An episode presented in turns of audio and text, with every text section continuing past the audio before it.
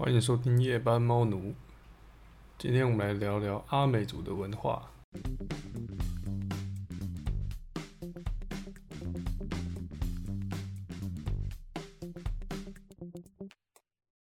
你好，我是猫奴。这一集我们邀请到了林景彤老师。林景老师是一位在新北市服务的专业阿美族语老师。这次我们请老师来分享的是他从事族语教学多年的经验心得，一路上有遇到什么困难啊、挫折，还有一些开心的事情。再来是谈论到了阿美族的衣着文化，以及有什么台东跟花莲地区有什么不一样的部分。最后是谈论到丰年祭。近年来，丰年祭越来越有观光化、商业化的现象，想要问问看老师对这个现象的看法，以及他从原乡离开原乡到都市打拼的过程，曾经发生过什么事情，他都有跟我们分享。让我们来听听看林景宏老师的经验分享。呃，我就回答我所知道的了哈。那传承下来的歌谣是不是有可以随意唱，就不能随意唱？那当然啦，就像我们什么样的场合，你喜事不能唱丧事的歌谣，哦。那个场合是什么？对，看场合，而且是这个是祭典的歌，所以也不可以随便唱。平常不会唱。对，对，平常说快要到丰年祭，当然是为了要准备要练唱是要的，可是平常不能随意唱。就是。对。练习可以。对，练习说我们要为预备这件事情做准备，对，要要会唱啊。如果说一代要传承，一代接代代相传，要也总是要教他们唱，是这样。如果说就像现在的族语课，你没来学校学这个族语课，可能又听不到今天这一节课，你又学不到你今天所讲的那一句话。歌谣也是这样子。那我就直接跳到说，为何想从事主语老师的工作？嗯，第一个。我对民族的意识我很看重，我认同我自己是原住民阿美族。第二个，我有个使命，因为刚踏入社会，我没有一技之长。我说我能做什么？我手各式各样的工作，小工、苦工、随随着小弟，什么样的可以做的我都做过，可是都做不久。后来我想一想，年纪大了，我应该要做什么？民国九十年第一次考试。就有在鼓励族人说，你会听，你会说，你会写，哦，就可以参加考试看看。现在在推动族语，需要一些老师来辅导我们自己的孩子，要是想要学主语的人。去教小朋友。对，我就去考，一考就上。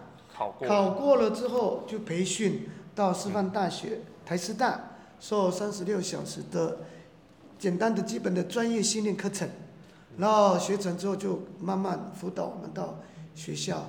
你像像我我有去看那个老师的那个是什么教学的网站，嗯，我看到那个影片就是远端，然后跟一个国小一年级的小朋友。说我吗？对，老师跟一个小朋友，台中的一个小朋友在教，就是在问他说，你你知道你是？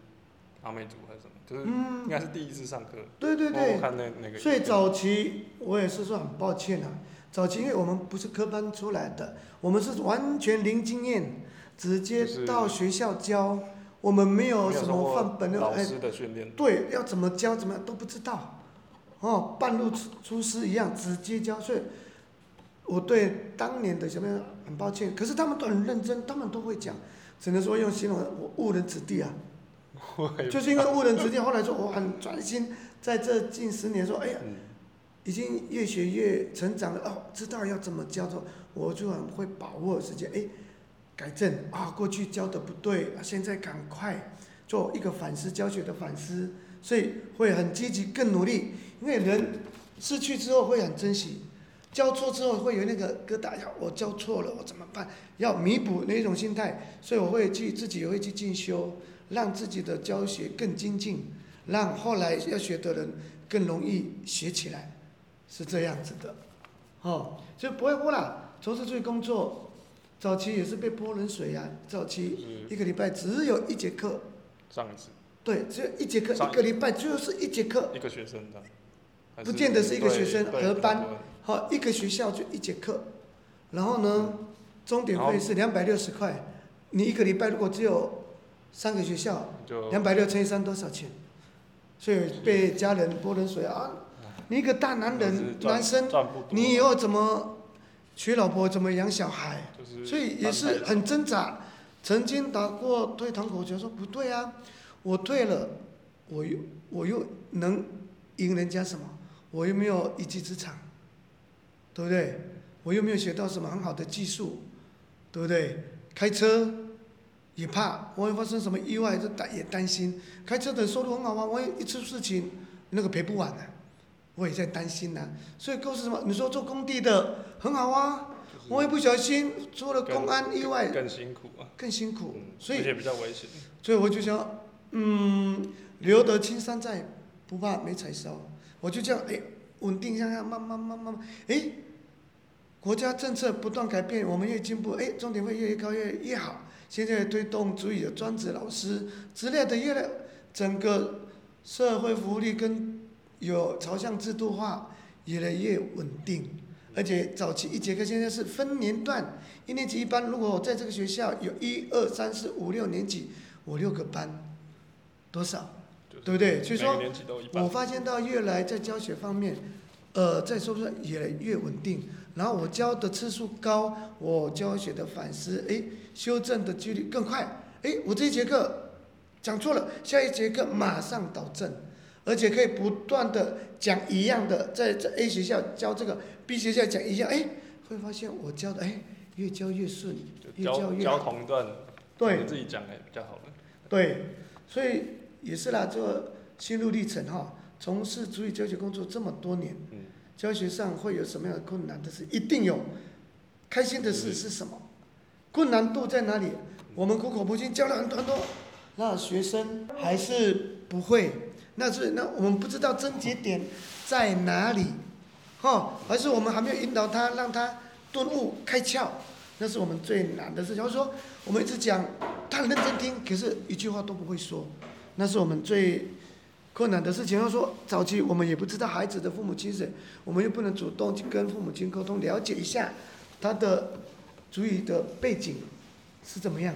那后来现在越来越开放，越来越开明，也比较，甚至有的家长会主动找我们，所以我们就了解学生的状态。最开心的是什么？不外乎学生学会。然后我每次带学生去参加比赛，他得到很好的成绩，哦，我们开心，他也得到很好的，他也。很放心，他也感恩一句谢谢老师，哦，那个是最棒的，嘿，那也是他们辛苦努力学习得来的，我们只是协助他，哦，很多开心的事，只要看那个所有的苦都，那个就烟消云散了，真的，只要你遇到就什么都好，所以我们会凭着平常心看待，一定会遇到困难，那我们去怎么样？那我们还好，在我在新北市这边，我们。中心常常举三部是举办教师研习的课程，不论是班级经营啊、心理学啊，哦等等等，只要对我们好的，他们会鼓励我们去参加。我们也没参加，学会一个，学会这一招哦，一招用天下，哦，真的是很好，不像我们早期真的是单打独斗。对，那我们有对，我们有疑难杂症就反映一下，哎，他们可能下一次有研习时间就安排类似这样的开导你的一种课程。刚开始的时候没有没有这个，嗯、就没没有这个组织来帮你们安排，嗯，之后你自己去找的，嗯，真的是。刚开始就你自己去找学校，对，自己找学校啊，没有有没有课可以上？对对对对，后来越来越就联合甄选。哦，整个新北市族语老师联合甄选，那当然是有成绩的高低，哦，高的优先选选填志愿，你要教哪一个学校，是这样子的，哦，谈到再来说，近年来丰年区已经有观光化、商业化的现象，哦，很正常，尤其在都会区，那你真的在原乡的话，对，会比较严重，这比较严重，这是无可厚非的。那族人的意识抬头，现在。自从有一年，我们的音乐歌手叫张震岳，他就开炮了。他说：“这是我们的重要祭典，请你们观光客，你们来看就保持安静，不要随意插队去介入，这是很神圣的，也是要机会教育。我觉得张震岳讲的没有错，就要机会教育，每一个民族要尊重各族的文化。今天不是你的文化，请你尊重，我们也欢迎你来更了解我们的文化、我们的祭典，但是请你不要去破坏。我我也赞同这样的，只是我们现在大环境上是这样子，那也唯有去回原乡的时候，因为这个制度式微，渐渐式微。你说我们年龄阶级现在也慢慢慢慢部落有没有建立出来？对，人数都外流。阶级人数越少。对，都外流了。然后是这样子，刚好疏远化，老都老了，年轻的又跟不上了。你看，它不是越来越近，是越来越分离。距离越来越远，所以我们的文化会容易的，对，容易说产生断层，也有这个部分。所以我怎么看待？我只能平常心看待，能够有机会教育晚辈，我是从我自己这边开始做起，哦，因为很多人喜欢我们的手工艺品，那就有手工艺品就会有有有买卖就有交易。所以就有收入的来源，我们迫不得已。你说，要么我们在云乡，可能没有这些，可能都可以自给自足啊。可是，在都会，如果我们没房子，我们要是要租房子，一大笔的支出，我们的每天的开销，哎，很多。所以，为什么会有变成观光化跟商业化？然后我们也会有商演，也是为了我们的肚子嘛。啊，好。就是这样。如果说我们真的是导致政府有一项强大的力量，保护员说要回归，要这样，没有没有被破坏，我觉得这是很好的。所以无形当中，你看我常常听到说，哎，老人家啊，这个土地原本是我们的，可是我们经营不善，或是什么样的因素变卖掉了。你说我原乡土地变卖掉，我有脸回去吗？我可能就不好意思回去，就算回去，我也没有地没有居住的地方了。所以。这个也是这样，有土斯有财，没有土地你就没有安身立命的地方，所以我们的文化也渐渐渐渐的淡薄，渐渐就式微，然后又形成在都会区的一股风潮。可是，在都会区就容易受到怎么样观光化、商业化的影响。就是特别被针对的是那个联合丰年祭，因为联合丰年祭是县县县市政府办的。对，有时候我们联合丰年祭各组丰年祭。我要读后哪一组？阿美族吗？还是布农族？还是排湾族？还是鲁凯族？什么泰雅族？对？可是大家在一起的时候呢，必须要用共同语言来说明，是不是要讲华语了？要讲中文？所以这个文化会互相牵扯到。如果说说各族各族的话，那个可以全族语，让晚辈可以接收到，这样就是在传承方面一定是很棒的一件事情，是这样子的。好，人家说。因为我本身个人宗教信仰的关系，我就没有不便于参加丰年祭，但是我有去关心，也关怀。这丰年祭真的就是我们原住民的什么过年，是最重要最大的节庆之一，哦，可以从丰年祭当中燃起那个火苗。我们的文化火苗可能要被风吹了吹灭，可是大家一股力量，一团结力量大的时候，又重新年龄阶级。出来重新，然后有长者带领一阶接一阶一阶的但是，叫做薪火相传，大手拉小手的概念，所以我们又把它恢复出来。那不外乎从丰年祭很辛苦，也很快乐，大家不断的歌唱、欢乐、舞蹈、饮酒作乐等等的，都是都是好。那只不外乎说凝聚大家的共识，呃，拉近大家彼此的哎。你多久没有相聚？丰年祭大家来，真的会彼此激励，对，分外高兴，特别是一整年都见不到，对，一整年都不见，哎，只有今天哦，你有你有来参加，哦，你有来，哎，以后我们相约，每年都要来参加，好不好？哎，就一种公司那个凝聚力又带动起来了，这就是我们的丰年祭。丰年祭也是很好学习的地方，丰年祭敬老尊贤的概念，因为他们会搭老人屋。老人在那边是完全侍奉，哦，呃，在如何敬畏去服侍这些长者，长者不能再做事，要给年轻一辈的服务给年长者，这就是我们丰年祭最好的一个文化，所以让也让孩子们知道，将来有一天我们也一代一代，我们会到那个机子呀，晚辈会服侍你啊，代代相传，是这样子的，好，在传统服饰上的差异，我们可以从报媒体上面也可以看，花莲地区主要崇尚的是红色，那在台东地区，它有层次的，因为台东说就是海岸型的阿美族，它就像波浪一波又一波，一层又一层，从头饰、披肩，那个、然后肚兜、胸襟、霞霞披、霞披，然后再来呃片裙，那再长裙，然后